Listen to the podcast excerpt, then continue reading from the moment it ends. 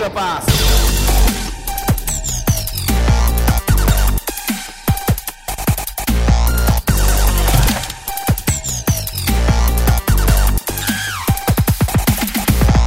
皆さん、こんにちは。エクストラパスポッドキャストです。ズボンです。ミステリーハンター、慎太郎です。よろしくお願いします。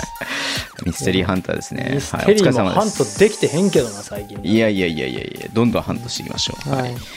えっ、ー、と、先にちょっとね、いきなりですけど、お便り読んでもいいですか？ああ、お願いします。はい。ズボンさん、慎太郎さん、こんばんは。慎太郎さん、おめでとうございます。はい。さて夏が終わりますね。今年の夏は3人制、5人制車椅子バス、車椅子バスケットと、バスケットボールの面白いさにどっぷりハマりました。はい、オリンピック、パラリンピックだけで終わらせたくないですね。とりあえず近くのバスケ、近くにバスケ広めます。ではではということで、メグさんからね、はい。いただいたんですけれども、慎太郎さんおめでとうございます。はい、ありがとうございます。えー、いいですかね？もう言っちゃっていいですかね、さんざっぱら告知できることそろそろあります。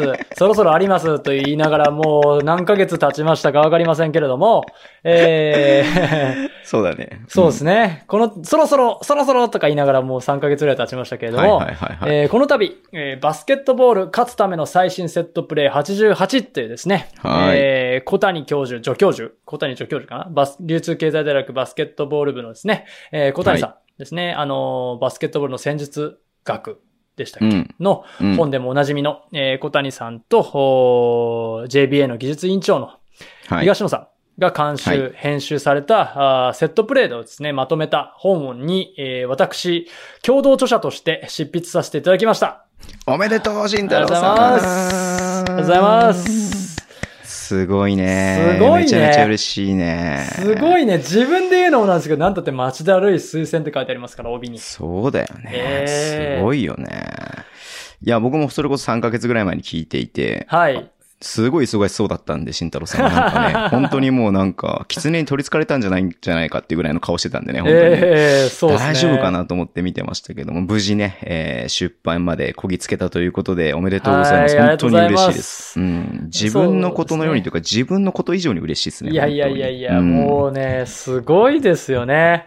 はい。これ多分ね、あのー、結構あの、いろんな方がね、共同執筆としていたいらしていただいたんですけど、これ僕、うんうん、そこまでですね、何人、誰っていうところ、そこまでですね、僕も知らなくて、誰と誰と誰っていうところまでは。はいはいはい、で、出版されるってなって、じゃあ、プロフィールこんな感じでっていうのが来て、初めて知るっていうね。ちょ、待て待て待てと。おかしいおかしい、ひらがなおかしいっていうのね。多分僕のツイートを見ていただいた方はわかると思うんですが、一人だけひらがな、ひらがなのやつがおるんですね。ここにね。ひらがなのやつね。ええー、だってさ、あの、国学院久我山高、日本国学院久我山高校インターハイにね、何年連れて行きましたっていうね、方とか、あとはね、えー、何？茨城ロボッツ U15 のヘッドコーチの方とかですね、千葉ジェッツの前田さんとか、前田、はい、今年からアシスタントコーチですね、なられた方とか、はい、やぶ、やぶうち夏美元日本代表女子のヘッドコーチとか、並んで、他にもね、あの、そうそうたるメンバーの中に、うん。俺がおるっていう。いやもう、お恥ずかしい。お恥ずかしいよ。いや、恥ずかしくないでしょ。もう、誇るべきことですよ、これは、本当に。えー、プロフィール4行っていうね。えー、いやいやいやいやいやいやいやいやいやいやいやいや、いいっすよ。いいっすよ。いやー、はい、これはちょっとね、もう手が、このプロフィールの画像をいただいた時にもう手が震えて止まらんくてですね。正直。はい。いやいやいやと。いやいやいや、僕はもう本当楽しみすぎて、はい。もう毎日のようにバスケットボールセットプレイとかで Amazon の中で検索して、慎太郎さんのあの、その本がね、いつ出てくるのかなと思って、発見したんですよ、すぐに。あの、それ何回かやってたうちに。はい。すぐ慎太郎さんにこれっていうふうに送ってですね。はい。多分早かったでしょ、めちゃめちゃ。そう、めちゃめちゃ。アマゾン載ってんの？みたいな。そうそう。めちゃめちゃ早くて、まだ表紙の画像も何もない頃にズボンさんが見つけてきてくれて、僕も多分としか言えないっていうね。いや、本当どんだけ僕がこれをね、心待ちにしてたか、楽しみにしてたかっていうのをね、はい。え。ー、いや、考えてましたんで、え。ー、本当に。本の内容としましては、うん、えー、各年代、アンダー15とか、高校から NBA、とですね、うん、あの大学、NCWA、うん、ええー、B リーグ、そして NBA ってこう各カテゴリーにおいて同じシチュエーションで各カテゴリーではどういったセットを使われているのかっていうのを網羅した本なんですね。へー、面白い。はい例えば、サイドラインからボールを出るサイドラインアウトバウンズのシチュエーションでは、で、しかもスリーポイントが欲しい。っていうシチュエーションではこういうセットを使ったよ。NBA ではこういうセット。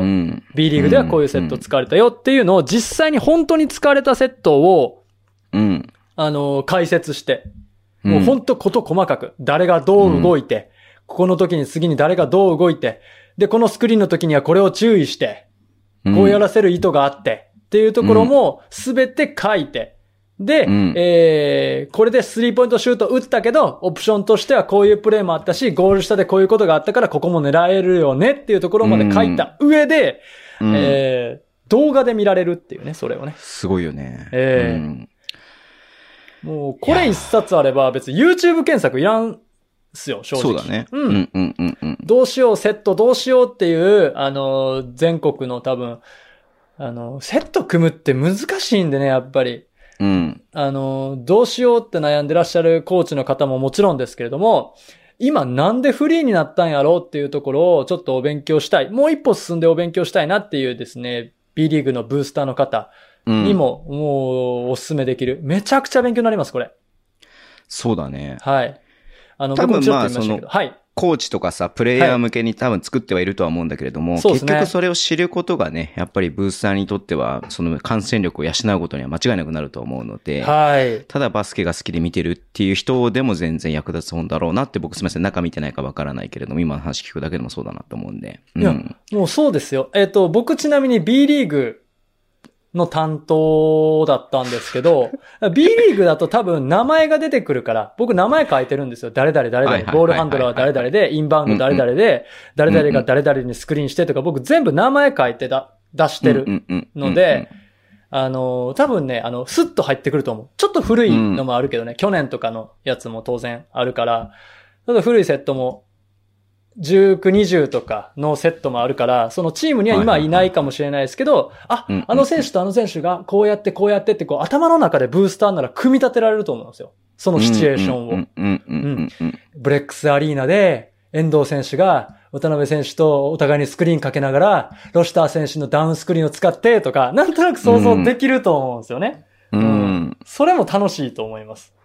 いやー、楽しいね。絶対楽しいね。ええーいやこれね、すごいそ、あの、どれぐらい濃密かっていうと、裏話で、うん、裏話でも何でもないんですけど、大体ですね、オーダーとして、いろんなシチュエーションごとに、セットをちょっとピックアップしてくださいっていう話があって、で、大体ね、シチュエーション的に何個ぐらいあったかっていうとね、えー、っとですね、これ今どれぐらい濃密かって話するんですけど、13とかかな？もうちょいかな ?13 個のシチュエーション。はいはいはいはい。例えば普通のセットオフェンスで、えっ、ー、と、24秒かけられるオフェンスで2点を取りたいっていうセット。で、同じく3点を取りたいっていうセット。で、それ以外にもクイックヒッターでセットオフェンスで3ポイントが欲しいセットとかっていうので、シチュエーションを細かく細かく分けて、だいたい13、はい、13個かな？うん、13個のシチュエーションに対してセットを2個ずつ。うん。上げて、それぞれのセットについて、あのー、この、例えば、要は、何でしょうね、アライメント？よくあるじゃないですか。あのー、うん、丸と×で。はいはい。X 線のオーズって言うんですけど、丸と×でオフェンスとディフェンスを表したこの、パワーポイントみたいな絵で書いて、説明入れて、っていう風に、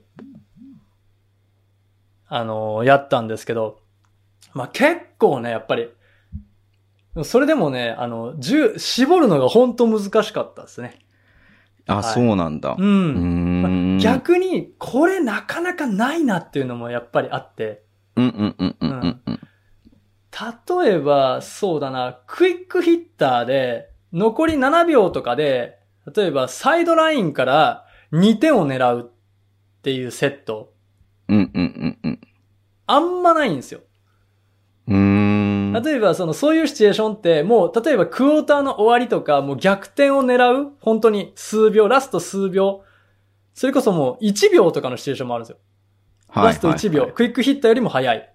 うんうん。っていうのがあるんですけど、それって大体サイドラインからだと3狙うんですよ。はいはいはいはい。そうだね。うん、そう。2点をファーストオプションにしたセットがなかなか見つかんないとかっていうのは結構ありましたけどね。ああ、うん、そういう裏側もあったんですね。うん、いや、これで、それで、あの、これどうですかねこれどうですかねって話をして、いや、こっちの方がいいかもしれない。いや、こっちの方がいいかもしれないみたいな話をしながら、セットをまず決めて、これに、これについて書きましょうっていうセットを決めていって、そっから、あの、文章を書いて、出すっていう作業を、やってましたね。冬、うん、冬とか、春にかけてちょっとやってました、ね。そうね。うん。うんいやー、ええ、ちょっとそのね、慎太郎さんの海の苦しみもあるっていうことでね、え、ちょっと、すごく、早く見たいなって僕は思ってますけれども。うん、で、その中で多分採用されてるのが、うん、まあ多分半分くらいっていう話は伺ったと思うんですね。まだその紙面は見てないのじゃんはい。僕もフルでは見てないんですけど、いや、これ話して、まあ別に話しちゃいけないことでもないと思う。別に発売されたらすぐわかる話だと思うんで、うんうんうん、僕も知らないんですけど、多分そのシチュエーション、各シチュエーションにだいたい1個から2個ずつぐらいっていう感じなんで、だから、えっと、に、に、20個弱うんうん。十何個で、一つに対して多分2ページとか2ページ半とか、三あ、2ページとか3ページぐらいで説明し、を多分、多分なると思うんで、大体まあ、3、40ページとかそれぐらいになるのかなと、うん、30ページかそれぐらいになるのかなと思ってます、僕の書いたもの。すごいね。うん。いや、すごい。これは本当に楽しみでしかないよね。えー、みんなに本当に見てもらいたい。この慎太郎さん。いや、先週も言ったじゃないですか。だから、はいはいはい、本当にね、こうずっとね、こう、日の目を浴びないとは言わないけれども、そうね、まあ、個人で、まあまあまあまあ、誰が見てるのかわからないとまで言わないけれども、はい、まあそういう状況の中でやってきたのがね、こうね、ダブドリさんも10月、10月ぐらいかなわかんないけれども、はい、なんか出るみたいなことですし、それで君和ヘッドコーチと、はい、マンツーマンでインタビューをしている。はい。はい。だし、こうね、そうそうたるメンバーの中でセットオフェンスを、はい。や、ね、紹介している。いやー、やってきてよかったね、本当に。やってきてよかったですよ、本当に。いや、頑張りました。本当に頑張りました、めちゃめちゃ。本当作ってるとこ楽しくて、うん、もうね、はい、筆が乗っちゃってというかはいはいはい。もうね、うん、あの、セット上げすぎってぐらい上げちゃって。本当に。本当にち。ちょっとやりすぎちゃった感があった感じ。だいたい2個ずつっていうオーダーだったんですけど、ものによっては15個ぐらい上げて。はい。さすがですね。これは、あの、ちょっと次のあれでも、小谷先生に頼られるんじゃないですか、やっぱり。いや、もう、でもそれでもね、氷山の一角なんでね、僕ああ、まあそうだよね。そう、15個を選んで、それを僕が悩んで悩んで8個ぐらいに絞って 8個ぐらいに絞って、いかがでしょうって出して、これとこれっていう感じになったんで、うん、うん、うん。いやー。そうなんですよ。いよいよバレますね。慎太郎さんの凄さが、こう、日本バスケ界にバレますね、そろそろ。いや、もう、そうですね。もうバレるといいな。バレるといいな。バレてくれるといいな。ちょっとでも売れるといいなと思ってます。うん。うん。そうですね。まあ、だからそれが本当に。まあでも、慎太郎さんが好きでやってることで楽しんでやってることでね、そうね、評価されるってことが本当に嬉しいなって思いますんで。うん。うん、いや、いろいろ大変だったことあると思いますけれども、えー、いや、本当におめでとうございますと、と本当に嬉しいっていうのがありますんで、皆さんぜひ、慎太郎さんの本チェックね、その、やっぱり、はい、えっ、ー、と、なんだろう、こう、すごくストレートに言うけれども、はい。はい、あの、買うことが一番の応援になりますそうですね。はい。そうですね。えー、ぜひ購入していただけると、はい、はい。嬉しいなっていうふうに思います。はい。アマゾンで予約受付中ですので、はい、ぜひ。僕でもな、なんかちょこちょこ何冊か買ってるんですけど、すでに。あ、え？そうなんですね。はい。ちょこちょこなんか気が向いたら、気が向いたらあ、なんか、あのね、アマゾンのシステムって、はい。同時に3冊とか買うと、はい。あの、1回の注文っていう扱いになるんですよ。はいはいはいはいはい。だから、1回売れたっていう扱いになるんで、ランキングにね、影響しないんだよね。1回分になっちゃうんで。ああ、そうなんで、ね、仮に3冊買うんだったら、3回ま、分けて買った方がいいんだよ。なるほど。そうそうそう。だから僕なんかその、なんかはって思った時に買うようにしてるんだけど、今ね、今、この話してる時に一冊買ったんですけど、はい。ちょっとこれ、ちょっとネガティブな情報なんだけど、はい、お届けが23日から25日になってたね。結構遅れる。21日とかすでにちょっと在庫が薄くなっていて、もしかしたら、あのー、重版っていう感じになってるかもしれない。もしかしたらわかんないけど。あ,、ありがたいっすね。もうそうだとしたら。いや、そんなアマゾンで予約して3日ずれるってなかなかないっすよね。そうだよね。3日4日ずれる。結構注文入ってんだと思うよ。うん、最新のゲームとかでしょそれ、そういうのって大体。うん、そうそうそうそうそうそうそう。まあわかんない。アマゾンにどれだけね、出版社が、あのー、おろしてるかわかんないね。取り次ぎとかの関係とかもあると思うかわかんないけれどもさ。はい。いやー、楽しみっす。。皆さんぜひ、えー、チェックしていただければと思います。ツイッターでもね、あの、リンク貼りますし、はい、えっ、ー、と、エクストラパスのね、このサイトの方にもリンク貼っておきますので、チェックしていただければと思いますけれども、はい。はい、どうでしょう？これ、どうなるかわかんないですけど、プレゼントします？ああ、あ、どうしようか。どうしましょうか？えっ、ー、と、発売してからでいいんじゃないのかな。そうですね。うんうん。そうそうそうそう。うんサイン、サインをね、なぎさと二人でさ、あの、慎太郎さんにさ、サイン書いてって言ったらさ、ないないって言われる。いや、もうないよ。ないよ、サインなんて。いや、サイン書いてくださいよ、ぜひ。どう書く、うん、解消でいいんで、解消で書いてください。解消で書いてください。って解消で、ひらがなって。わかりましたよ、もう。役所に出す感じしかないよ、もう。だから、そんな名前書くなんて興味。はい、はい、はい。あのーシチュエーションがいくつかっていうのは多分人によるかもしれないし、出版によって10何個もないやんっていうことがあるかもわからないです。僕も全部読んだわけじゃないので、うんうん、シチュエーションとしては本当に10何個あったんですけど、うんうん、そこからこう採用されてるものっていう形になると思うんで、うん、思ったよりその、だから、その、十何個あると思って買ったのにっていうのは申し訳ないです。もしかしたらちょっと少ないかもしれないです。シチュエーションの数に関しては。いやいや、もうもうもうもう数じゃないですよ。慎太郎さんが書いてくれてるっていうのはね、この聞いてるリスナーさんからやっぱりそれだけでも十分なバリューがありますんで。あすいません。ありがとうございます。助かります。そう言っていただけると。そそんだと思いますよ。はい。いや、嬉しいです。嬉しいです。はい。えー、じゃあ皆さんよろしくお願いします。はい。じゃあニュース行きましょうか。はい、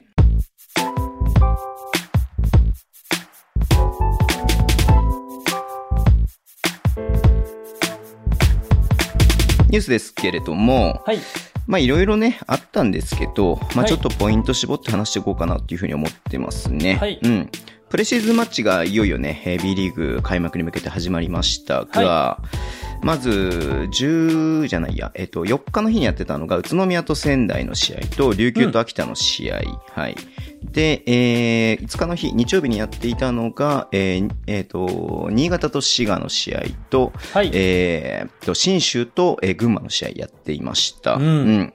で、まあ、プレシーズンマッチなんでね、まあ、その、なんつうの、その勝敗動向とかさ、なんかその、ね、ショットがいっぱい入って入んないとかさ、そういうことよりかはね、やっぱりいろいろと、まあ、試したりとか、えー、していくってことが一番あれなのかなっていうふうに思ってますけれども、はい、せっかくね、あ、そうそうそうそう、そうそうそう、忘れてた。あのー、仙台の動画、はい、はい。ね、あの、藤田さんと、えー、はい、慎太郎さんと、はい、はい、お話しさせていただいた動画が、はい、後半ね、2本目が、はい。はい。えっ、と、多分この配信される日、7日の日の夜の8時かな、にね、えっ、と、バスケットボールダイナーで配信される予定ですので、そちら見ていただきたいなというふうに思ってるんですけれども、はい。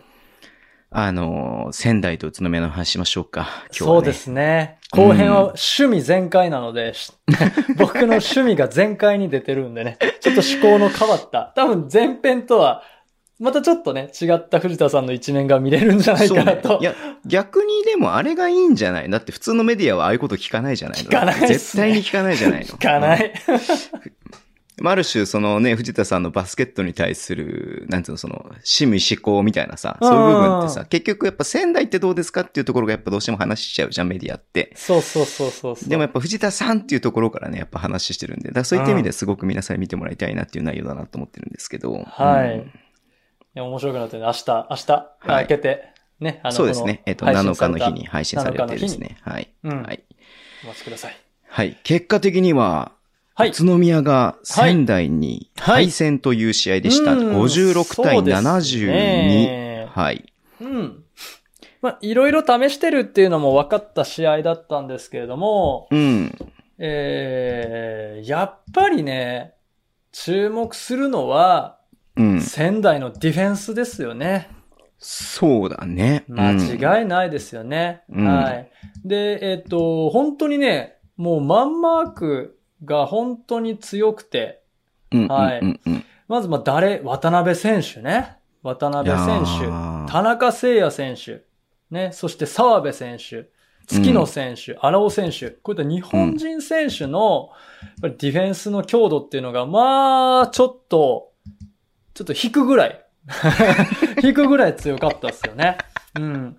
で、えー、5分間で宇都宮を2点で抑えるっていうところ、ここの強度の強さっていうのは、あの、うん、多分動画を見ていた方はわかると思うんですけど、繰り返し藤田さんがおっしゃってたゲームモデルの部分がよく出た試合だったのかなと思います。もうね、ピックアップするところってね、難しいんですよね。まず、うん、えっと、まあ、ディフェンス、ディフェンスなんで、ちょっとまずディフェンスの話からなんですけど、まずびっくりしたのが、これあの、何のひねりもないですよ。あ例えばセットがどうとかっていう話でもなくて、何のひねりもない、ただすごかったねっていう話をこれからするんですけど、はいはいはい、えっと、8分40秒頃かな。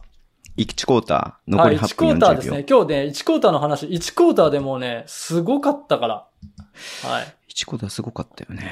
1クォーター本当にすごかった。はいはいはいはい。ここから行きましょうか。はい。テーブスカイがリバウンド取ったところかな。そうですね。テーブスカイ選手がリバウンドを取って、もうここの時点でさ、うん、もう だいぶ渡辺選手来てるんだけどね。はいはいはい。ヘッジして、ね、帰って、うん、そうだよね。このボール、リバウンド取った時点でガツガツ当たっていって、フィーラーに渡して、遠藤くんにダブルチーム行くけれども、それを回避して、フィーラーがボール運んでるけれども、うん、テーブスがペネトレートするが、メインセと、えー、あ、ばちゃだ、バーレルと、えっ、ー、と、澤部くんかなで、うん、守ってっていう感じですね。そう,、うんうんうん、そうなんですよ。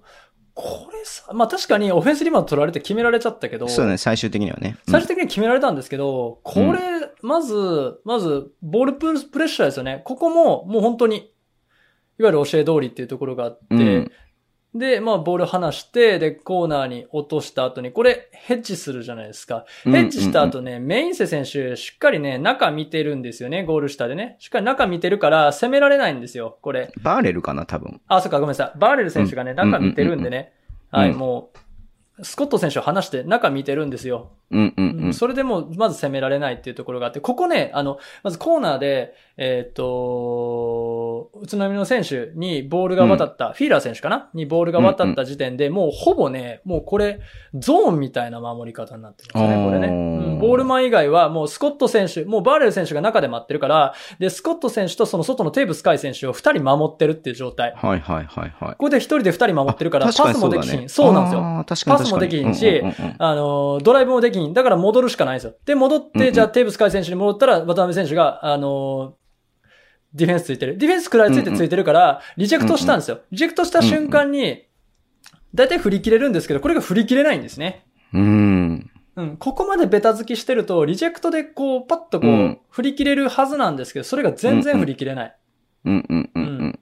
ってところですね。はい。で、ただちょっとバレル選手がどうしてもあの、スコット選手を離して寄ってるんで、そう、ランニングリバウンドを許してしまったっていうところでオフェンスリバウンドを取られたんですけど、このなんていうんですかね、チームディフェンス、ここすごかったなと思いましたね。うん、これだって、開幕1戦目でこの連度の高い連携ができるって、相当仕込んでるなと思いました。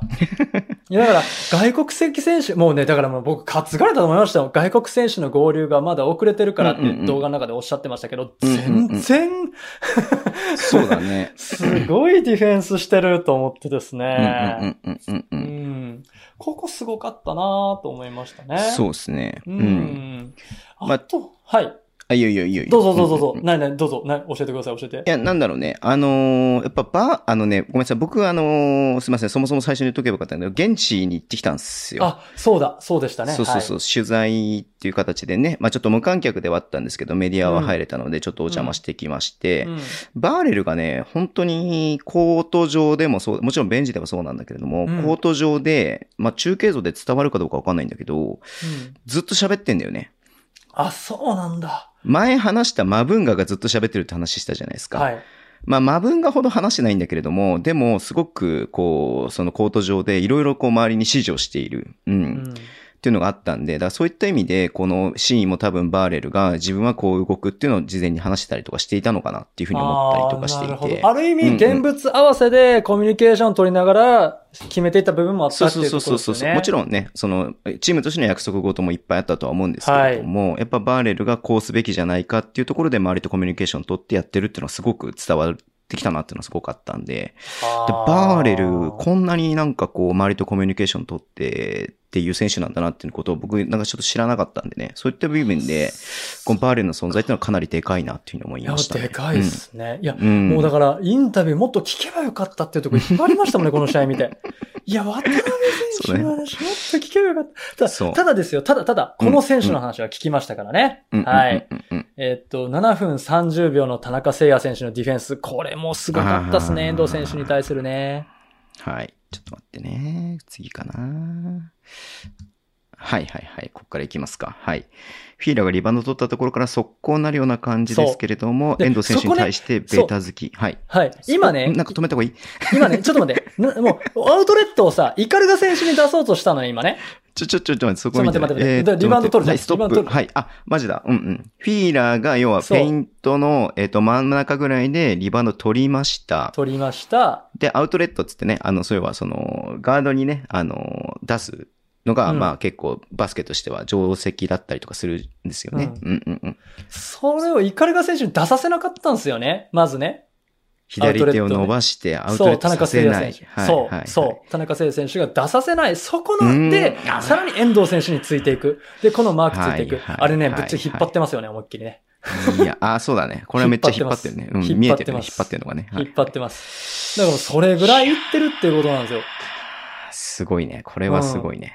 うん、この、マンマークディフェンスを多分見ると思うんですけど、その前のイカルガ選手へのこのチェック、これで速攻を出させないようにしてたっていう、この、なんていうんですかね、この一歩のこの、この反応というか、うんうんうんうん。でもそれをやるルールになってると思うんですね、多分。うんうんうんうん。うん、それをしっかり見てたっていう、やっぱりね、田中選手のディフェンスは本当にいい。はい。これで仮にイカルガ選手に出ちゃったとしたら、はい。えっ、ー、と、1対2もしくは2対2の速攻の場面になる可能性が高いからね。うん、そうですね。で、渡辺選手、うん、確かにいいディフェンスだったけど、バックラン状態だったんで、後ろ向きながら走ってる状態だったんで、トップスピードでドライブかけると抜かれる可能性がやっぱり非常に高くて、ファールになっちゃうことも考えられたんですよ、あのシーンって。うんうんうんだから、これはね、すごかったっすね。いいっすね。これは、うん。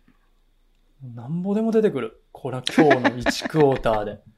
いや、マジマジマジマジマジ。なんぼでも出てくるな。これね、しかもマークマンね、そんな決まってないんすよね、これ。うんうんうんうんうん。せ、渡辺選手が遠藤選手についたりとかっていう時間帯もあってね。そうね。うん。うん、これね、次どこ切り取ろうか。次どこ行こうか。もうね、全部いい。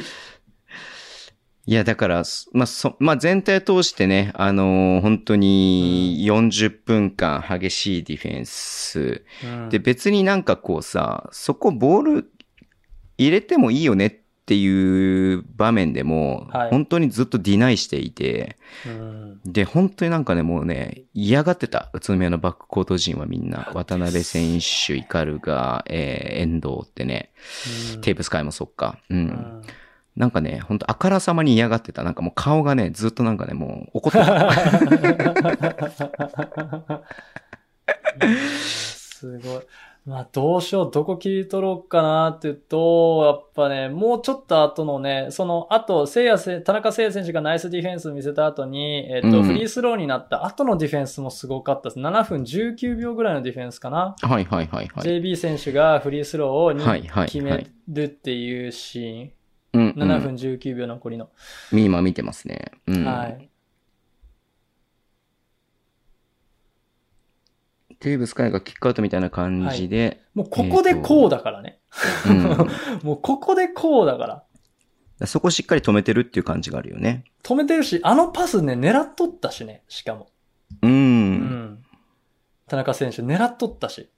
そこでハンドオフでガッチって決まるんだけど、ガチってこう食らっちゃって思いっきり剥がされてずれるんだけど、やっぱりバーレル選手と、ね、あの、澤部選手かな ?7 番。あれ澤部選手がしっかり、あの、ヘルプとローテーションして、で、当然コーナーが開くじゃないですか。コーナーが開いたら誰が行ってるってね、田中聖也選手がグーンってロングクローズアウトしてるんですよ。僕、言ってたじゃないですか、インタビューで。このクローズアウトを、この、の、スピードとかもめちゃめちゃ速くて、で、そっからまたね、体を当てられながらも全然ブレないっていう渡辺選手。うん、うん、いや、こら強えっすよ。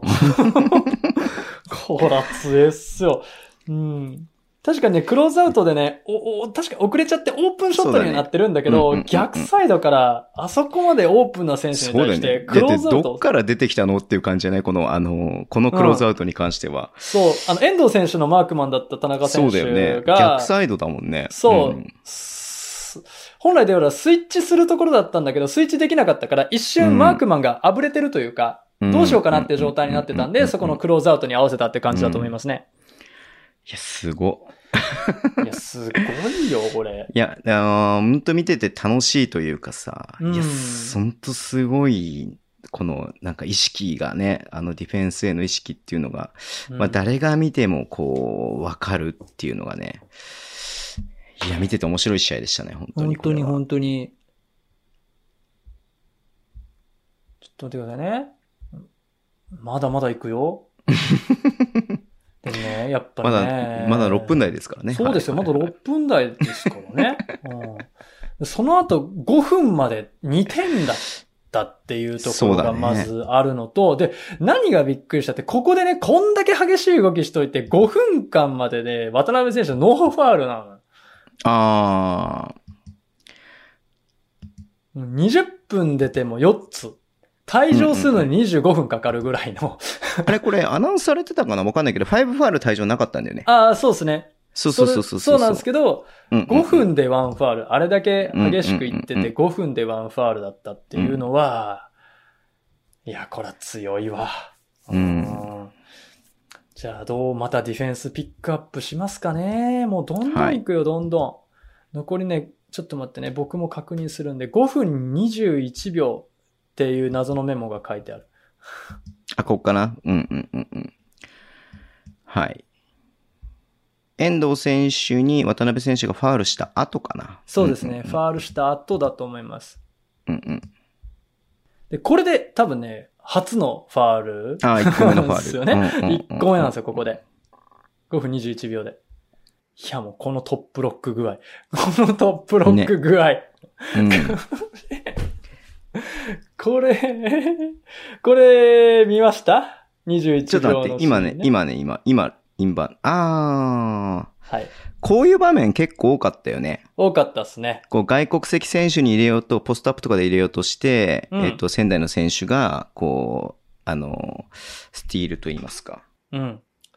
ものの数秒の話なんですけど、これやっぱりね、スタガースクリーンのちょっと弱点というか、うんうんうん、あの、多分感染力アップ道場っていう動画の方でも言ったと思うんですけど、スタッガー組むと、それがダメやったら結構きついっていうのがあって、で、えっ、ー、と、渡辺選手から13番、渡辺選手、宇都宮のね、渡辺選手に出そうとした、この2枚のスクリーンプレイが全然トップロックかけられて、出なかった。先回りされて、まあ、これ逆のアンダーだけどね。ねそう、田中選手が逆のアンダーなんだけどね、これ。うん、アンダーで取って全然出せへんかったっていうところで、本当であれば、その後、あの、ビッグマン同士がスクリーンかけたりとか、で、インサイドにバーンとカッティングして、うん、なんかガラス好きなんで、そこからカッティングしてっていう動きが、あって叱るべきなんですけど、まあ、プレシーズンということで、その辺のまだ動きの連携が取れてない。スペーシングこれ狭いんですよね。うん。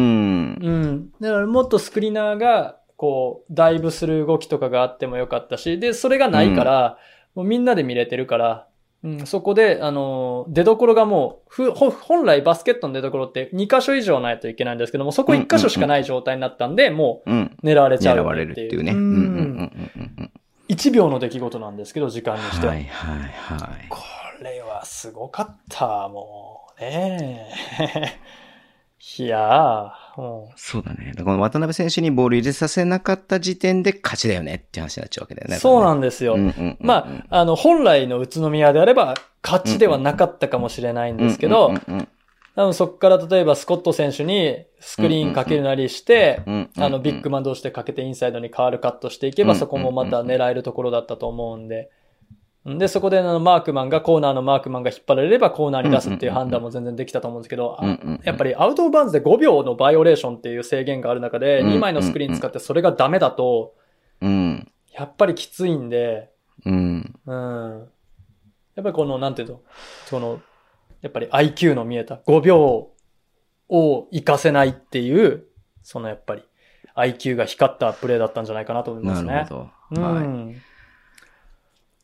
いやー、もうね、もう、まあ、あとはね、2分ぐらいにね、荒尾選手の素晴らしいディフェンスもあったりしたんですけど、まあそういったところもね、交代した月野選手も素晴らしいディフェンスだったりしたんですけど、いや、すごかった。ああ、うん、ブラボーとしか言いようがない、このディフェンスでございました。で、まあやっぱりあの、オフェンスもね、ちょっと触れておきたいなというふうに思うんで、これもね、良かった。二つですね。今年のあの、あ、あやもうだから、ここれ、あ、今年の仙台だっていうオフェンスが、仙台のファーストオフェンスですね。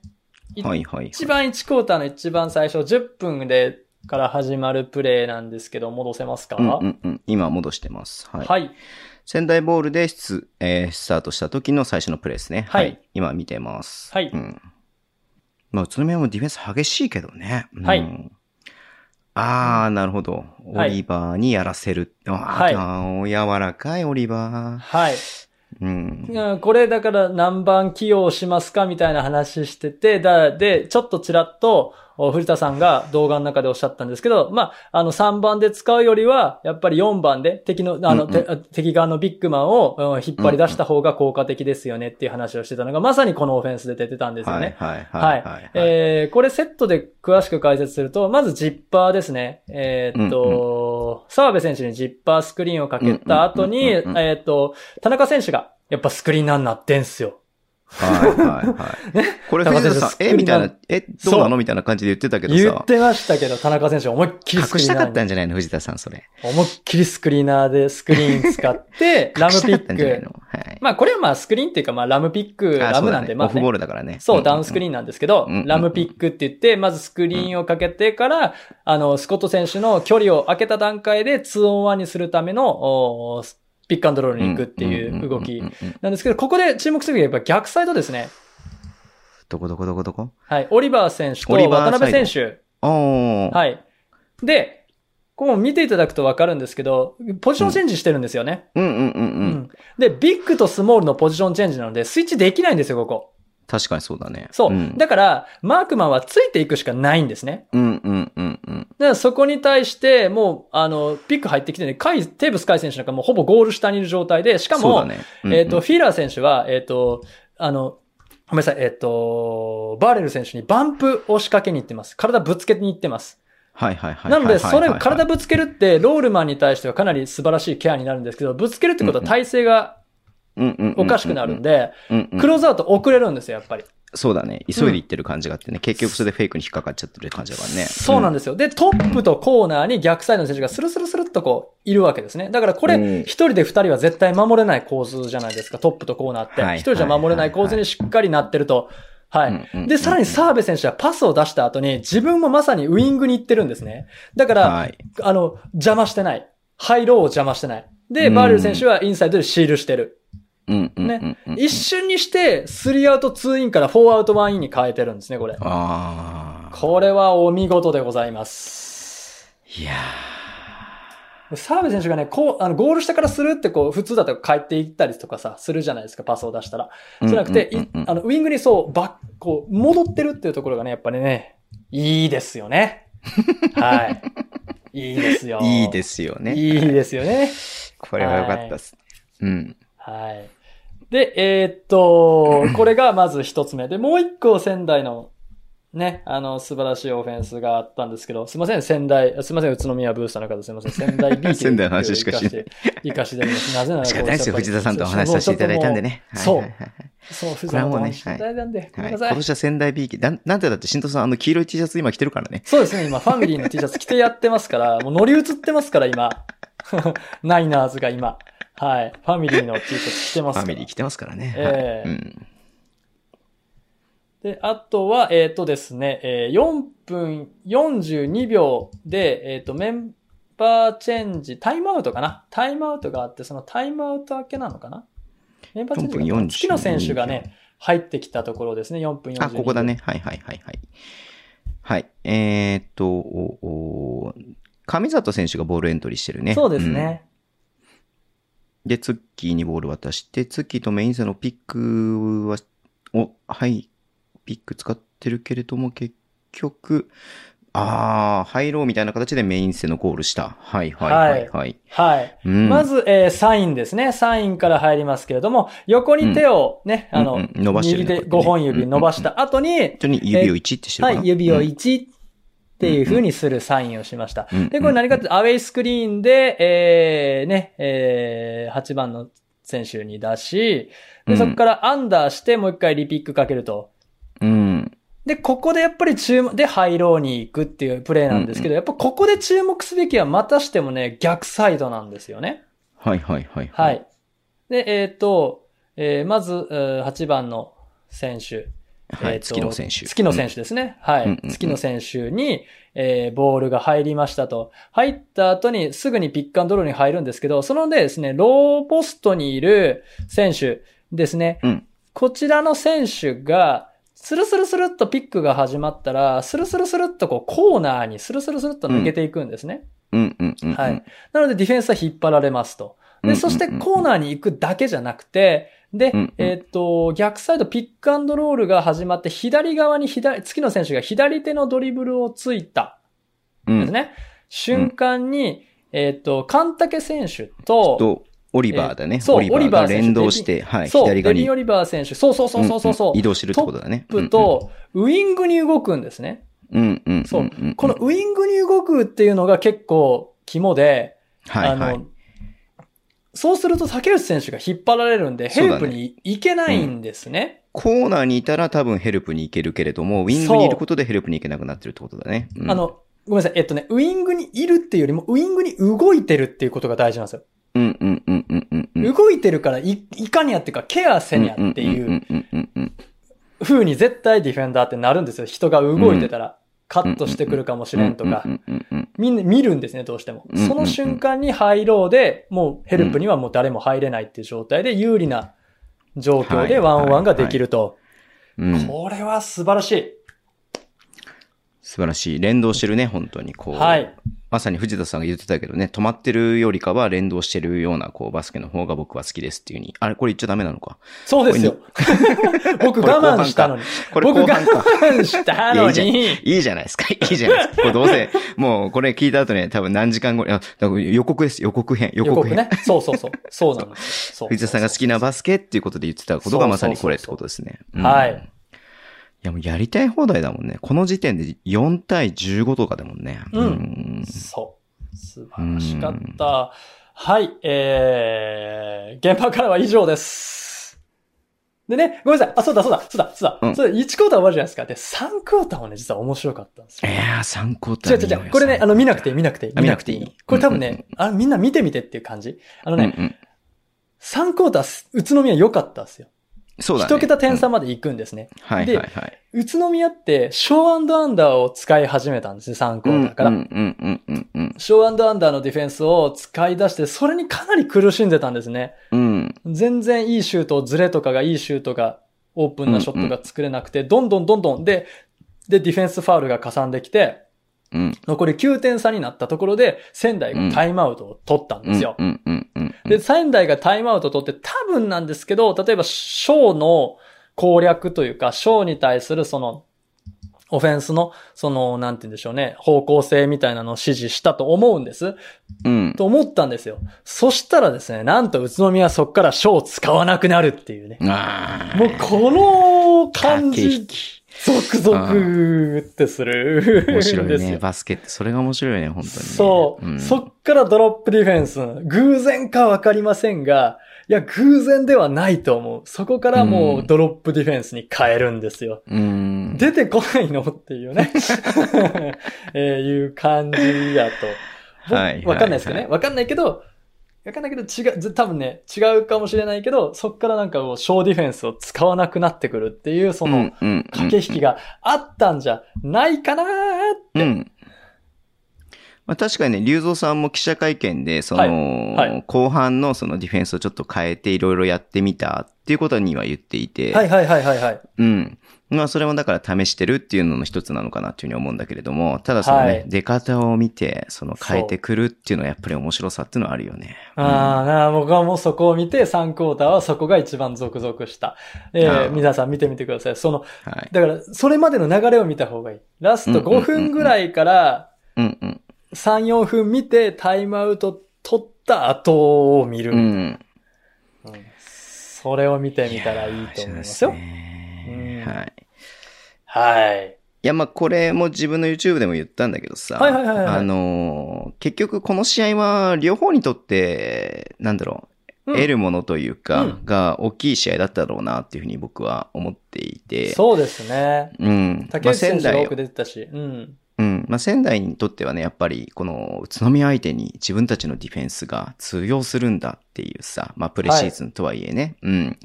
だって宇都宮のバックコート陣なんてすごいじゃないですか。そう、そうですよ。うん。日本有数の。ね、リーグ有数のバックコート陣。アジア有数ですよ。そう。まあ、比江島選手がいないとかね、まあ、いろいろそういうファクターはあるとは思うんだけれども。はい。うんまあ、それに対して自分たちのディフェンス通用するんだっていうことで自信が持てだと思いますし、うん、まあ新しいヘッドコーチが来たところで、まあこう今までこの1ヶ月間で練習してきたことが果たして正解だったのかどうだったのかっていうことがさ、選手自身がさ、やっぱり、あ、これを本当信じてやっていけばいいんだなっていうふうに多分思えたと思うんだよね。うん。はい。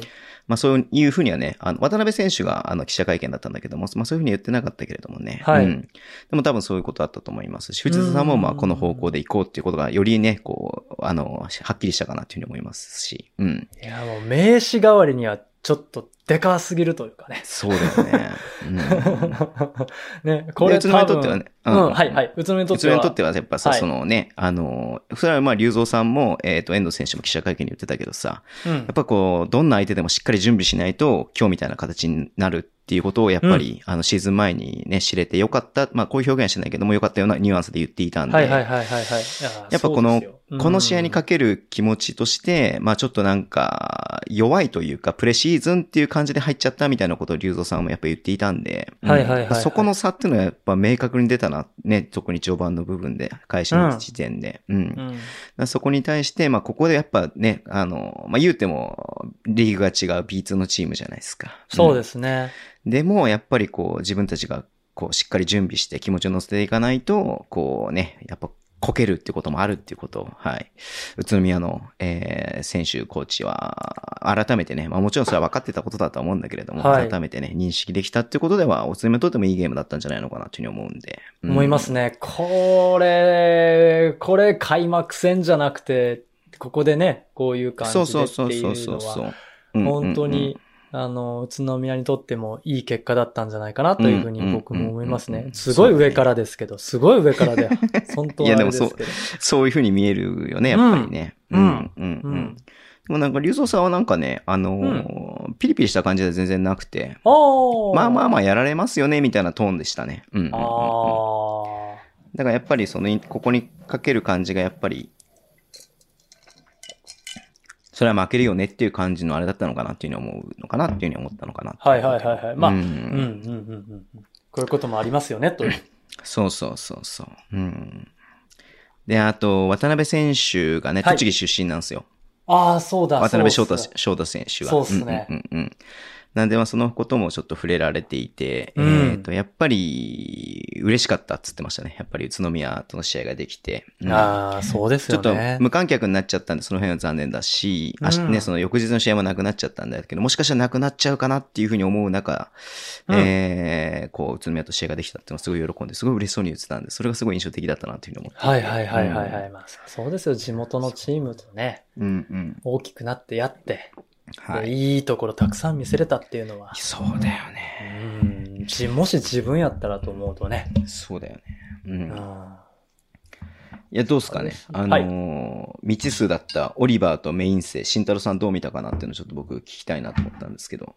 もっとできると思います。メイン生選手多分もっとできるなと思いましたけど、ね、まあちょっとなんかオフェンスはなんか球がね、手についてない感じがあったりとかして、うん、なんかポロポロポロポロして、うん、ったし、うん、でもスコットに対してさ、うん、なんか鬼ディフェンス2連発あったじゃん。そうそうそうそうそうそうそうそうあれはそう。なんだろう。やっぱり。あれやって、あ、まあ、ちょっとファールギリギリとか、まあファールか、ちょっと多分あったけど。まあまあまあまあまあまあ、うん。いや、すごいディフェンダーとしては、慎太郎さんが言ってた通り、うん、めちゃくちゃ優秀な選手だなっていうふうに思ったけどね。うん。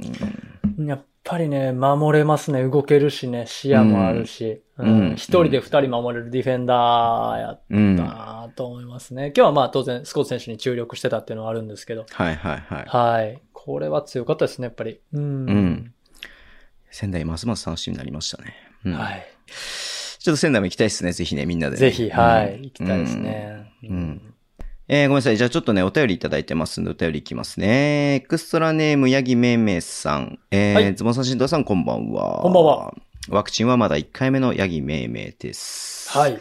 B リーグも開幕に向けてプレシーズンが始まりましたね。いよいよシーズン開幕だなとワクワクしています。さて、はい、数あるプレシーズンゲームの中で個人的に注目していたのは新州群馬です。はい。えー、群馬には昨シーズンの B2 優勝歴代最高勝率チーム、えー、そこに B リーグのビマジョこと、えー、五十嵐系が加入。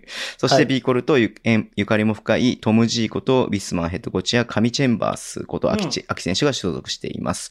えー、新州は昨年のチームをベースに新人王にも輝輝いた、えー、期待のスラッシャー、えー、岡田選手、えー、滋賀でも大活躍、期待の新人前田レオ選手の加入がとで、はい、どんな変化をもたらすのか楽しみです。過去、えー、勝久マイケルヘッドコーチは島根の頃から大好きです。はい、さて、内容慎太郎さんに解説あるとして、試合後の感想ですが、今年はポイントガードが大変そうだなということです。というのも、各チーム2番3番に、うん、強力な外国籍やアジア枠を置くことになり、えー、守備に日本人選手がつくフリーをカバーするため、彼らにボールが渡る前にダッシュしてしまおうという動きが起こるんじゃないのかなというふうに感じたからです。昨年よりも出遅れるチームはなさそうで、上位陣もきっと苦しめられるはず。開幕から混戦になることを密かに期待しています。推進、松本さんが実況でしたが、松本さんの実況には解説の必要がないですね。五十嵐選手の奥様の料理本の話、発売まで宣伝されてましたし。そうだったんだ。知らなかったな、それは。うん。ああ、そうですね。ちょっと慎太郎さん。元フジテレビのアナウンサーですかね。はい。そうですよね。はい。はい。いやいや、あのー、ちょっとあんまりこう見れてないかなっていうふうに思うああ、そうなんですよ。ちょっと今週いろいろと忙しくてですね、見れてないんですよね。ただまあ、おっしゃることはね、うん。うんうんうんうん。わかるかなと思います。あ、結果とか言言われます？言われる？結果はね、今すぐ出てくるかな。結果はね、えっ、ー、と、結果はごめん、すぐ出てこないんだけれども、はい。はい。いや、なんか、おっしゃりかけてたので。あ、あのね、だから、なんつうのね、その新加入の選手やっぱりどうしても注目するじゃないですか。このチームに入ってどうなるの、みたいなところがあったりとかして。はい。で、前田くんも、えっ、ー、と、熊谷くんも、えー、前田くんも、なんかこう、はい、そんなになんか変な感じにはなってないというか、えー、元をもと持ってる彼らのいいところをちゃんと発揮できてるっていうのがすごくいいなっていうふうに思って見ていて。はいはいはいはい、はい、うん、で、もう群馬に関してはもう、うん。何？えっ、ー、と、五十嵐、アキチェンバース、え、トレイ、うん、えー、パーカー、えー、キーなんて並べた時点で、いや、こんなん強いよねっていうのが当たり前のチームであって、うん。うん、まあ、セカンドユニットにどう繋いで、そこ、セカンドユニットでどうやっていくかなっていうのがちょっと見ものかなと思ったんだけど、はい。あのー、一番びっくりしたのが、はい。群馬のディフェンスが結構頑張ってるっていうところで、はい、ははははなんか、キーナンと、えー、あ、キーナンとアキチェンバースが、えー、ブリッツしたりとかしてんのね。はい、お嫌じゃない？と思って。嫌ですね。一人でも嫌なのに。この、まあ、そうずっとやってたわけじゃないんだけれどもね。はい、ずっとやってたわけじゃないんだけれども、そういうのを、まあ嫌がってなのかわかんないけど、新州は、なんか結構、高い位置でピックアンドロールあんましないで。ああ、それがいい、それがいい。そうそうそう。で、ポストアップとか、ハンドオフとかに切り替えてたっていうのも見れたりとかして。うん。うん、なんか本当になんかこう、そのし、え群馬のね、あのディフェンスが成熟した時にはめっちゃ怖いなっていうふうに思ったりとか見ていたんで。いや、両チームともめちゃめちゃ楽しみですよね。うん。そうですね。本当に、うん。まあ、そうね、ディフェンス良くなりますって。アキチェンバー選手一人いたら絶対ディフェンス良くなるから、そうだよね。やっぱ落ち着くよね、そこでね。うん。はい。まあ僕のそのディフェンスがいい選手 B 期っていうのもあるんですけどね、いやいやいやいや僕の中では。うん。いや、えー、っと、何でしたっけ、八木めいめいさんがおっしゃってた、要はポイントガードが大変そうっていう話ですよね。まあ、そもそもそのボールマンプレッシャーをゴリゴリ行くっていうのがちょっとトレンドになってる。あの、それこそ B リーグとか関係なくトレンドになってきてるっていうのもあるんですけども、まあ、どうなのかなと思ってて、3番、2番に外国籍選手、2番の外国籍選手って B リーグ、B1 で言ったらジャニング選手ぐらい？今。そうだね。まあでも外国籍っていうか、アジア枠で言ったら、ラベナとかもそうだし。ああ、そうか。ラベナ選手か、うんうんうん、そういう選手はいっぱいいるよね。うん、で、3番で使うっていうのは結構いっぱい、アジア枠含めね、いっぱいいますよっていうところで、うんうんうん。今シーズン多いね。うん。どう、どうなのかなそこにつなげるために PG がきついっていうのであれば、そそもそも3番の選手にボール運ばせればいいって話にもなっちゃうから。うん、うん、うん。どそこが、例えば、なんだろう、その3番に渡せない、渡させないためにっていうのも、それは当然あるとは思うんですが、うん。うん。それよりも結構もう、その、そういうトレンド基調がある、もうガードをとにかくやらせないっていうところがやっぱトレンドにあるっていうのも、まあ、ね、うん、その、流れとしてあるんじゃないかなと思ってますね。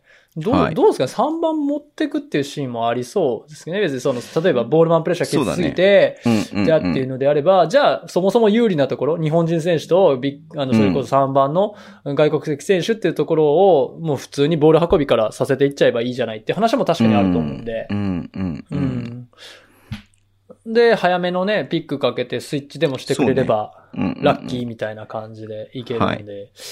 まあ、要はウィングの選手がもうボール運んじゃえばそのまま、そうそうそう最初の動きが必要なくエントリー入れちゃうってことだよね。そうそうそうそうそうそう。うん、まあ、まあ、そう、もし逆に言えばその3番にビその外国籍選手とか、あの、ね、そのスキルフルな選手がいるチームはその分そういうこと、有利だよねっていう多分、八木めめさん、そういう話、裏を返せばそういう話を言いたかったんだと思いますね。うん。いや、でもトレイとか半端なかったからね、本当にね。やっぱり、うん。当たり前だけどさ。そうでしょうね。うん。いやー、ちょっとね、どこも、どこも多分仕上がってきてんのかなと思いますね。はい。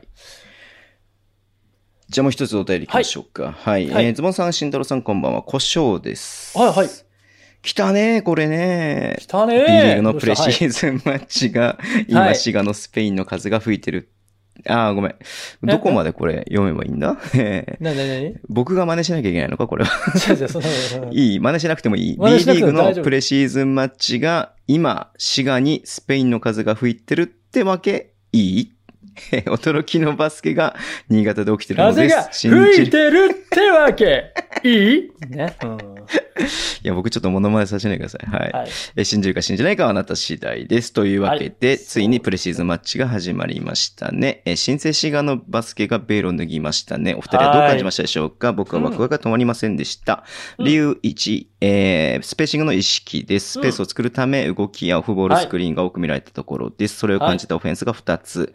はい、1つは1クォーター9分42秒の滋賀の最初のオフェンスです。オフボールスクリーンを使いながら最後は、えー、3、4ピック、えー、で、うん、えー、二つ目は2クォーターの2分26秒からポストアップです。観戦力アップ道場で見たことあるようなオフボールの動き。次に理由その2は、えー、ディフェンスコミュニケーションの意識です。ジェスチャーでのコミュニケーションや、スタントディフェンスでのカバーといったディフェンスでやりたい意識が伝わってきました。そして何よりリュウソンさんは、えー、まだヘッドコーチが合流してないことです。この試合オフェンスでは、えー、ホーンズとピストルがほとんどだったように見えました。これを見て、今はルイスギルバスケの基本を教えている時期なのかなと思いました。それと同時にヘッドコーチが合流した時に、特にディフェンス面でどんなバスケになるか楽しみです。お二人足がどう感じたでしょうかということですね。うん。だからまあ、一言で言うとすれば、ね？言ったでしょ？滋賀のバスケットは、面白くなるって話、いい？もう、そこまで来てるってこと、いい？ね、もうそういうことですわ、やっぱね。なんかもうコーナーを先行してやってますけどね。そうそう、すいません。あの、うん、もう、まあまあもう、ものまね、あの、お便りで振られたんでね、まあやっていこうかなと思うんですけど。はい、ありがとうございます。はい、えっ、と、もう、あのー、ごめんなさい、僕まだ見れてないんですけど、うんうん、まあ、そう、そうでしょうなっていう、そうだよねっていう。うんうんうん、そうだよね、素晴らしいよねっていうところなんですよ。はい、僕なんか去年ぐらいからずっと差が、差が、差がってずっと言ってたじゃないですか。サガのバスケおもろい、サガのバスケおもろい、ルイスギルのバスケットやっぱりおもろいなって話をして、で、滋賀に、ね、ルイスギルヘッドコーチが来て、ね、うん、もう絶対おもろいわ、絶対行こう、絶対行くって僕何回も言ってたじゃないですかね。うん。もう、なのでそういうそのスペーシングバスケットっていうのが、こう、よりね、こう、わかりやすくね、こう、はい、皆さんのこう、目の前にドーンと現れると、うん、それはもうね、美しいですよ。うん。気持ちいいですよ。うん。いや、楽しみなチームだよね。うん、本当若くて、チームがすごく入れ替わったので、はい、どんな感じになっていくか全く今のところ想像できない。うん。そんな中、すごくね、ルイスギルってヘッドコーチがどうここから仕掛けてくるのかっていうのはね、はい、楽しみでしかないチームですよね。うん。うん、まあ僕はもうめちゃくちゃ注目してます。うん。はい。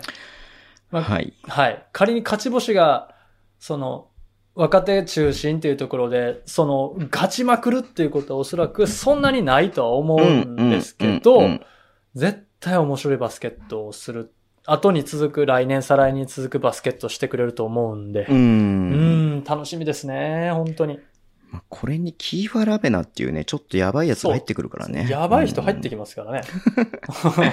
楽しみだよね。うん。やばい人入ってきますから。はい。OK。じゃあ、そんな感じで今週はすいません。えっ、ー、と、ニュースは以上にしたいと思いますけれども。はい、うん。ありがとうございました。ありがとうございます。ね。はい。じゃあ、いつものコーナーいきます。よし。もうやったけどな。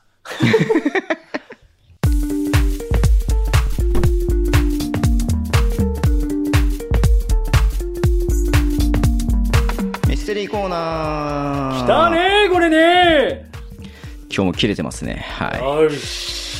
ちょっとね、お便りから行かせていただきます。ズボンさん、慎太郎さん、こんばんは。パパでございます。あはい、パパさん、はい。はい。これから話すことは小学校の時にあった実体験です。少し長いですが、お付き合いください。ステリーだ。はい。いや、まだまだまだ始まってないけどね。はい。私の両親は共働きで平日はもちろん土日も日中いないことが多くありました、はいはいはい、当時は夏休みで私自身ミニバスケミニバスをしていてえー、午前中は練習で午後に帰ってくるというサイクルで過ごしていました、はいはいはい、その日も練習し、えー、午後の1時を過ぎた過ぎに帰ってきて弟もちょうどいとこのおばあちゃん、おばさんと遊びに出かけており、誰もおらず、えー、私も汗だくだったのでシャワーに入り、ベッドで漫画を読んでいると、疲れていたこともあり、いつの間にか眠っていました。はい。ベッドは2階にあって、以前、ユタの話をした、えー、隣の部屋です。はい。はい。私が小学校の途中ぐらいまでは、ダブルのベッドを並べて、家族4人で眠っていました。はい。父、自分、弟、母と並び、どういうわけか、うん、母と弟は少し前くらいから1階で寝るようになっていました。うんうんうん2階の家族で寝ていた寝室は12畳ぐらいの広めで、えー、ベッドの横に少し空いて弟と自分の勉強机が並んで置かれ、ベッドと机のちょうど反対側に出入りするドアがある構図です。当時はなんで母と二つ下の弟が一階で寝るようになったのか理由なんてわからず、ベッドを一人で使えてラッキーと思っていたくらいです。はい、えー、少し脱線しましたが話を戻します。そのベッドでうつ伏せで寝ていると明らかに何かが近づいてくる気配がしました。はいはい、その時点で起きてはいましたが、私自身やばい。家に誰もいないのになんで泥棒と考えていました。うん、何かが近づいている。うつ伏せで寝ていることもあり、振り向くことも怖くてできない。どうしようと考えていると、その何かは明らかにベッドの上に上がってきたことまでは分かりました。近づいてくる何かは間違いなくすぐ横まで来ている。はい、ベッドの上なので誰かが乗ると沈む。その感覚まで感じるほどです。はい、その時、〇〇、〇〇と私の名前を、えー、呼ぶ、えー、母の声が聞こえました。はい。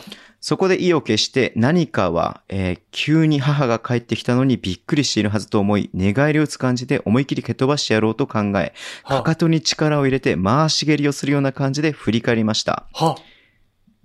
ですが、そこに何もいません。時計を見ると4時、午後4時過ぎ、母がいつも帰ってくる時間より1時間くらい早いです。誰もいないことを確認し、すぐに1階へ降りていきました。母から何をしてたの？と聞かれ、部活で疲れてたか寝てたとだけ答えました。今考えると、母も少し心配しているような感じで私を呼んでいたと今思えばそう感じました。その日は何も言わず話さなかったのですが、やはりあの何かが気になっていたので、2、3日後に今回のことを話しました。そうすると、そこからまた2、3日後、2階の寝室の入り口にお札が貼られていることに気づきました。そのことがあった以降、私も1年くらいは1階で寝ることになりました。はい、母から後日聞いたのですが、母と弟が1階寝るようになった理由、弟が夜中に目を覚まし見たそうです。弟の机の上に何かがいたそうです。その何かを何回か見るようになり、それで一回に眠るようになったとか。その後、弟に何気なく聞いたのですが、毛むくじゃら、毛がぼうぼうなのか、獣みたいな制服、聞いた感じではおそらく軍服を着ていたそうです。当時の家は私が23歳ぐらいの時に道路拡張により立ち退きで今はありません。ただ、この家を出るまで弟は2階で寝ることは絶対にありませんでした。あの何かは何だったのか。あれ、絶対ベッドの上に誰かが乗って近づいてくる感触で、ベッドも沈み、えー、あの感覚は間違いありません。今思うとあの時、もし母が帰ってきてなかったら、どうなっていたのか。というお便りです。怖ー何これちょっと待って、後日談あるやん。後日、ブラボー、ブラボー、ブラボー。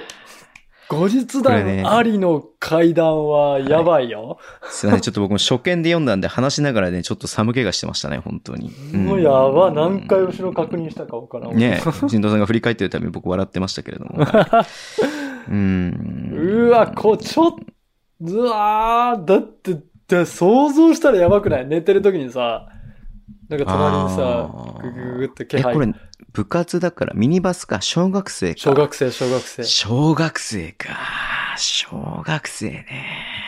いや、それお母さんがさ、呼んだってのも変な話じゃん、言う、思えばさ。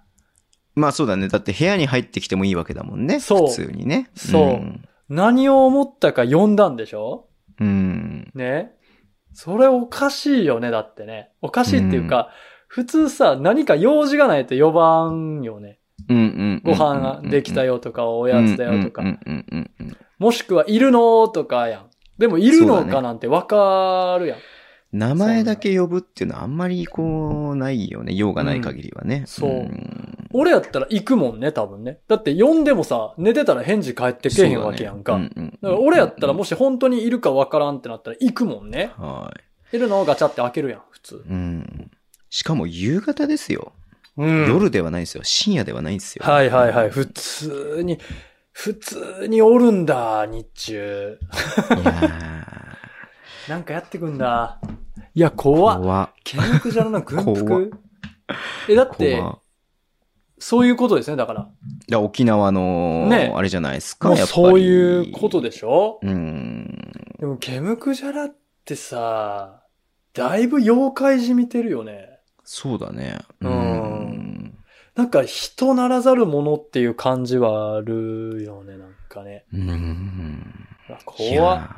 何なんですかね、これは。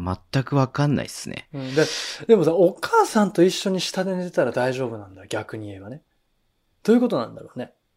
いや、だからその部屋なんでしょう。その部屋。そういうこと、部屋に来てたのか。部屋に定期的に出入りするやつがおったってそうなんじゃないの、だから。うん。お父さん見ちゃったんだ、だから。机の上で。そうだね。だそれしかも一回じゃないでしょ？何回か見てたわけなんで。見ちゃったわけだ。いや、トラウマなるわ、そんな。無理、無理。夢ではないよね、何回も見てる。何回も見てるね。夢じゃないからね。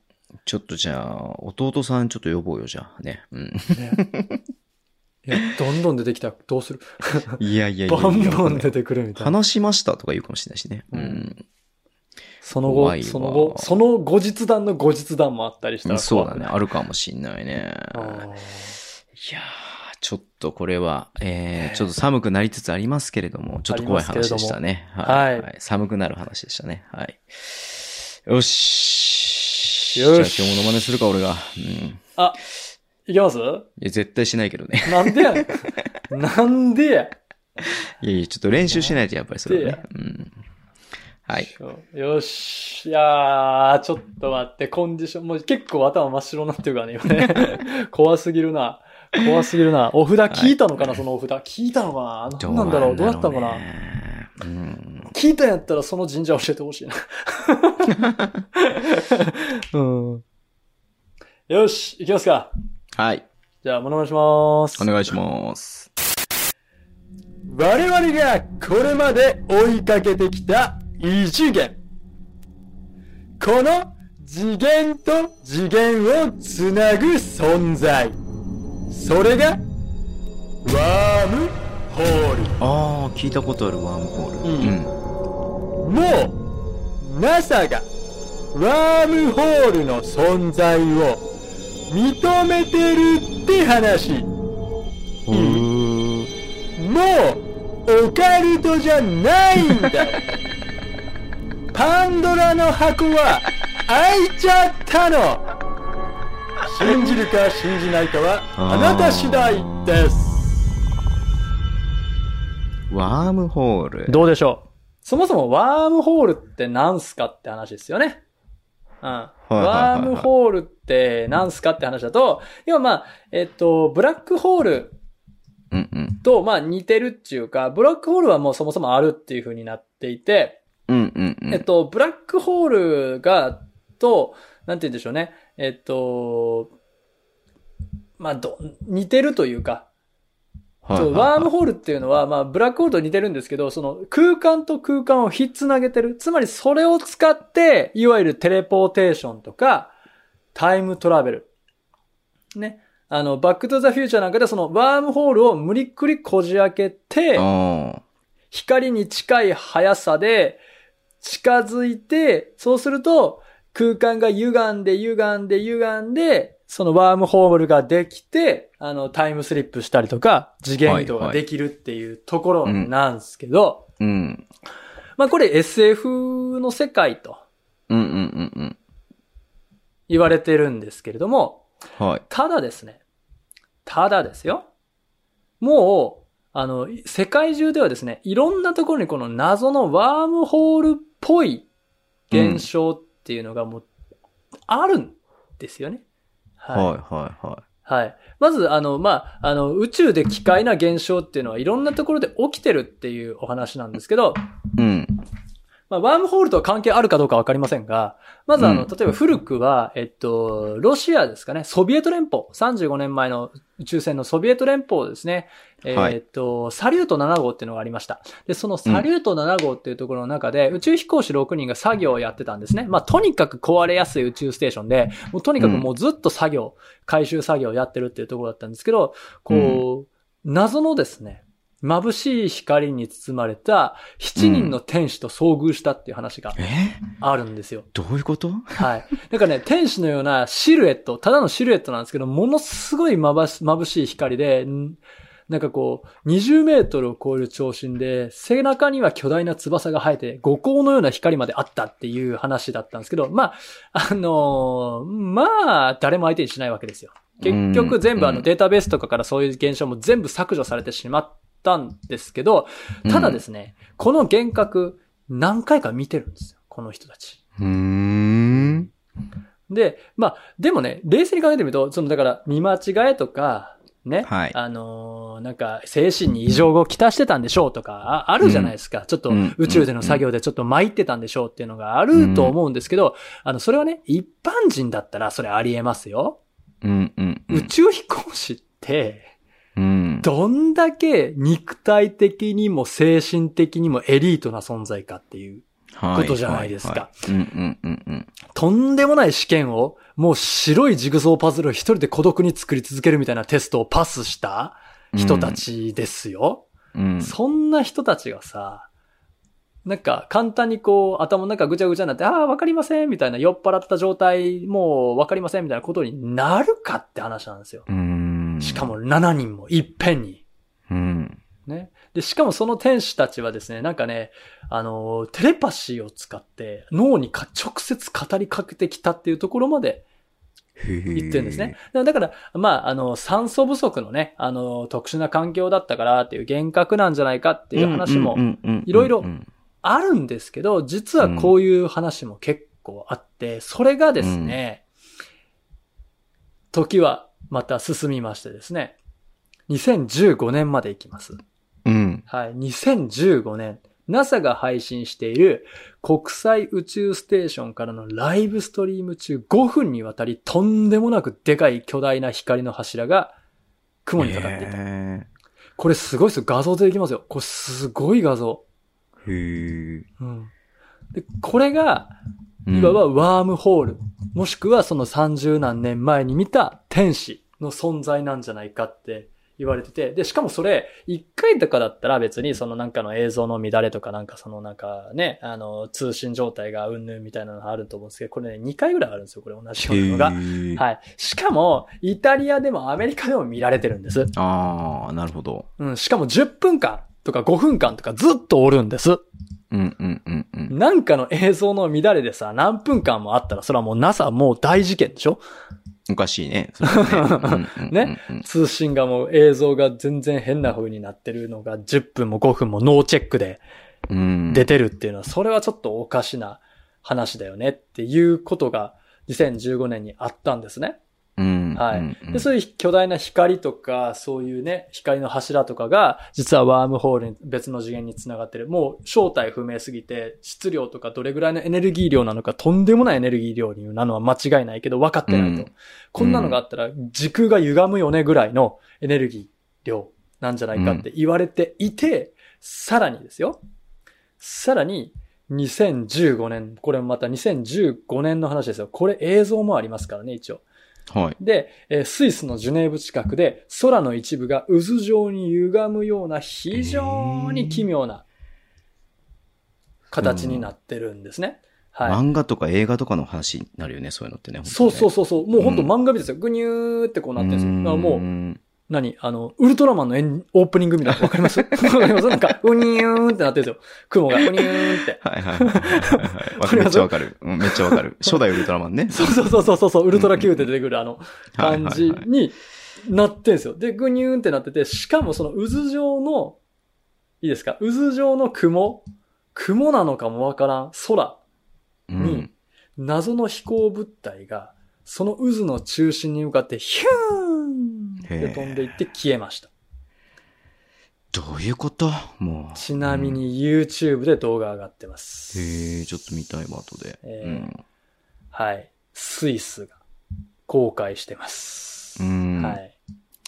で、このね、この、これはもしかしてこう UFO なりしは次元を旅するタイムリープなのかテレポーテーションなのかわからないですけど、そういうことをやってるんじゃないかっって言われた、その一番の根拠というか、疑惑に上がってるのが、ここがスイスのジュネーブであるっていうことなんですよ。どういうこと？どういうこと？スイスのジュネーブにある、とんでもない世界をもしかしたら破壊してしまうんじゃないかと言われている存在。それが、セルン。な、全然知らない。えー、セルン知らない？セルンって知らない？欧州原子核研究機構。もう平たく言えば、原子をもうとんでもない速さでぶつけてブラックホール作ろうとしてる機関です。ああ、そういうことね。そう。ハドロン衝突加速器の上空でこの渦の雲ができてるんです。これ映像見たらマジでウルトラ Q みたいですよ。そういうことね。そう。その実験の何かのあれの一部としてそういうことが起きてしまってるんじゃないかなっていうことね。その通りです。そうなんです。すご。験の映像なのか、それとも、それからそれを見に来た何者かなのか。うん。これちょっと、これ見てみてくださいよ。今送りますから。来た。来た。これ動画あったっす。僕探したっす。これ一番上の動画？はい。2015年、スイスですね、ジュネーブ。はい。あ、本当だ。これは普通の雲の形ではないね。違うでしょ明らかにさ、おかしいでしょこれ何かに吸い込まれていってるような感じでしょおかしいね。何か本当に真ん中にこう、いいわゆるそのブラックフォールに吸い込まれるっていう感じの、そう。が雲とかがそういう風になってるっていう感じだよね。そう。何これ。これね、僕が見た光中で。光ってる何かが入っていく、入っていく、入っていく。ほら、ほら、ほら、ほら、ほら。入っていくでしょ？光っていく何かが入っていく。キューンって。入っていっちゃった。あの、え、それでなくなっちゃった。え、なくなっちゃったえ。で、雲もヒュワーンって消える。えー、ええー、でしょ？何これ？意味わからない。さあ、意味わからないね、これ。意味わかんないでしえょ僕ね、こう、ほんと直近何年で見た中でもなかなかの衝撃映像ですよ、これ。うん。うん。いや、見たことないね、これはね。うん。嘘であってくれって。これがいわゆるポータル。ポータル。門って言うんですけど、ああ、なるほど、なるほど。あの次元の門なんじゃないかって言われてるんですよ。ん頼む、嘘であってくれって思いません？これ。こんなんありえんやん。普通じゃ考えられないし、もう漫画だよね漫漫画画、漫画、漫画。CG だよ、うん CG。うん。へえ、こんなこと起きるんだ。うん。うんこれがね、もうたまらんくて。もう、シュタインズゲートをもう一回見たくなりましたよね。はい、これはすごいね。う。うんん。いや、そうなんですよ。で、このね、あのーこういうのがいろいろありまして、じゃあ2017年ですよ。2017年に、はい。あのーワームホールを NASA が発見して、すでに4機の宇宙船を送り込んだっていうえ、ニュースが飛び込んでまいりました。はい。NASA が言ってんだ、そうやって。いや、NASA、ごめんなさい。これは NASA は言ってないんですけど、これ NASA 言ってないんですけど、あの、でも、NASA は、その公式のウェブサイトに、ポータル。もうポータルって言葉も出てるんですよ。ポータルって言葉は X ポイント。X ね。X ポイントと呼ばれて、地球の磁場と太陽の磁場を接続する役割を担う、そのワームホールを、ワールホール、ワームホールのようなものだと分かったっていうう。ん。NASA だよ、NASA。え NASA がね。ううんん。そうなんですよ。いや、これ、もう本当なんか、ごめん、ちょっとなんか僕の頭ではもう理解というか、伺い知れないというか、何が起きてんのって感じになっちゃってるよね、本当に。ね、うん。もう分かんないでしょ？うん、そうそうそうそうそう分かんないよね。だから、意外とそういうのがあるっていうことは、そのなんていうの？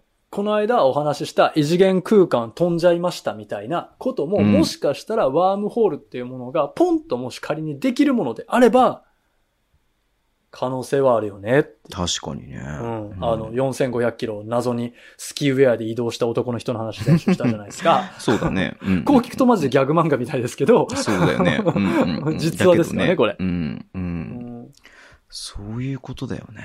そうちょっとマジで意味わからなすぎて、ちょっとなんか、えーっとしか言えなくなっちゃってる感じになっちゃってるけどね。うん結構この YouTube の動画の中で僕が見た衝撃映像のね、トップ5の一つですよ、これは。そうだね。はいこれはすごかった。はい。はいありがとうございます。だってこれを見せたいがために、うん先週からネタ振ってたとみたいなところがあるか あーまあそのね、ら。うんあの、なんつうの、えっ、と、異空異空間、異次元に飛んでしまうっていうね。そうそうそうそうそうそういうことか。ねえこれみんなに見てほしいわ。偽物であるって言って、俺に。いや、そう、でもまあその可能性もなきにしもあらずだけれども、うん、あるよ。いや、よあるけいや、わど、かんない。これはわからない。うん。作りであってくれ。頼むよ。って思うよね、本当にね。うん。うんはい。いうんいいっすかじゃあ、そんな感すじですけれども。はい。ちんとさんまだ時間大丈夫ですか？大丈夫ですよ。はい。いや、ちょっとせっかくこの時期なんで、ちょっと僕も一つ話したいなっていうか、慎太郎さんの、なんかこういうの聞きたいなと思ってる一言が一つありまして、はいはい。あのーまあ、どっから話そうかな。えーっとですね、モーリタニアン黒塗りのれ記録というね、映画が10月の29日に、はい、公開されるんですけれども、はいはいはいはい。これがですね、まあまあまあ、えっ、ー、と。島？モーリタニア諸島旧、国です。国？国？か。国？うんうん。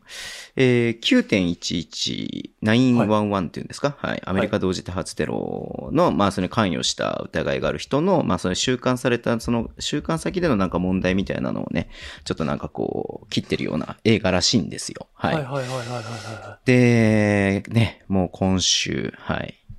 911が、はい。ちょうど20年。そうですね。はい。ということで、結構さ、僕これ話好きでさ、うん。陰謀説とかね。言っちゃう？はい。これ。自作自演説とかね。長なるで？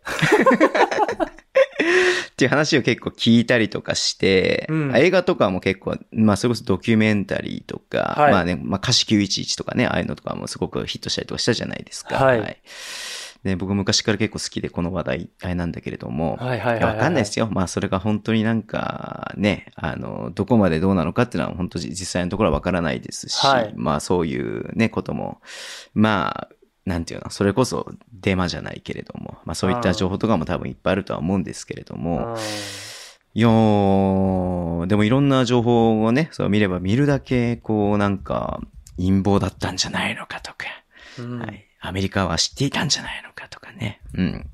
あると思うんですけど、慎太郎さん的にはなんかこう、なんか、はい、もちろん何も知らないってわけはないと思うんですけど、慎、はい、太郎さんこれだけ好きなんでね。はい。うん、どんな風に思ってるのかなっていうのをちょっと聞きたいなと思って、ちょうど時期的にもいいなと思ったんで。うん、いや、ちょっとさ、ちょっと用意するって。じゃあ来週やろっか。いやいや、いいっす来週やろっか。来週でもいいよ。ですか来週で、うん、できるかわからんから。わかんないけどね。うんうんうんうん。そうですね。ちょっとじゃあ、そうですね。まあ、触りだけ行かしてもらうと、はいはいはいはい、触りだけ行かしてもらうと、まあ、911、そもそもじゃあ、し、あのね、CIA っていう組織がございましてね。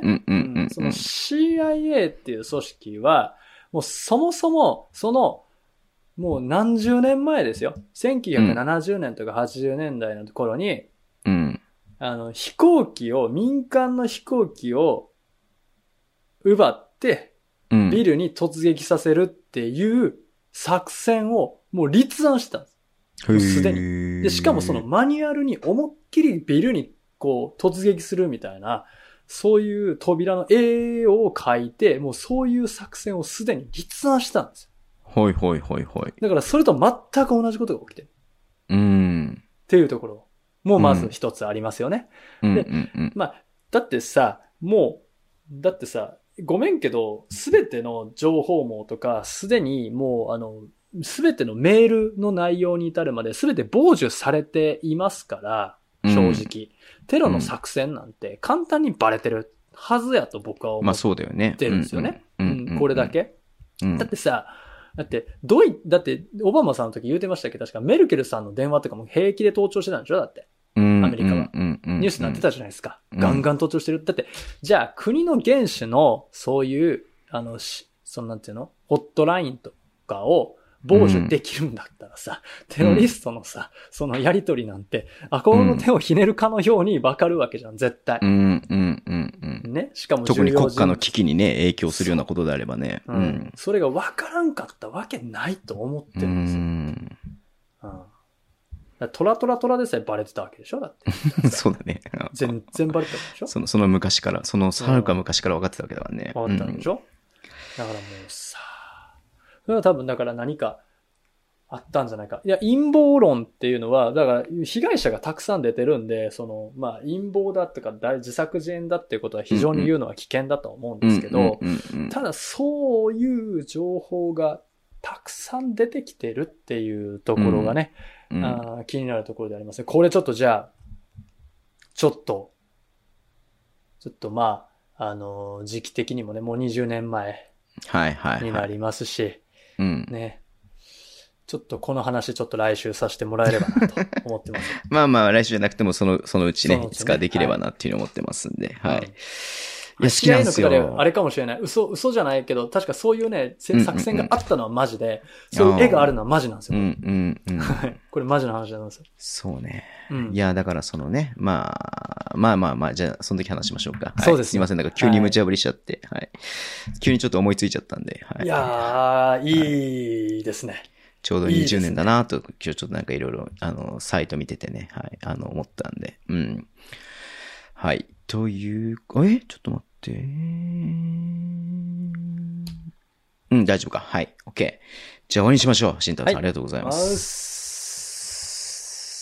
最後。あれ、あれか。えー、えー、つい先週ですね、あの、無事4歳を迎えた息子が。おめでとうございます。ありがとうございます。はい、いるんですけれども、そう、オッキッキーがですね、ちょっとなんか、虫に刺されたって言うてて、で、かゆい言うて書いてたんですね。で、ちょっと血が出てきちゃって、まあちょっと血が出ることあるじゃないですか。はい、血が出てきちゃったって言うてて、で、あの、こう、2箇所ね、こう、ちょうど、こう、肘のところ、左肘のところに、ちょうどなんか2箇所ポツポツってこう、虫刺されて血が出てたんですね。はい。で、ああ、これどうしたのって言うじゃないですか。うん。どうしたのこれ血出てるじゃん。これどうしたのって言ったら彼は、血の兄弟って言う。どういうこと？どういうこと？急な極道感。な、何？どういうこと？どういうこと？と思って。あんたほんまに4歳なんていう、ね。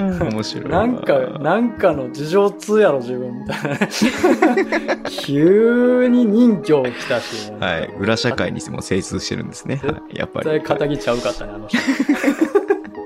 See you guys! ありがとうございます。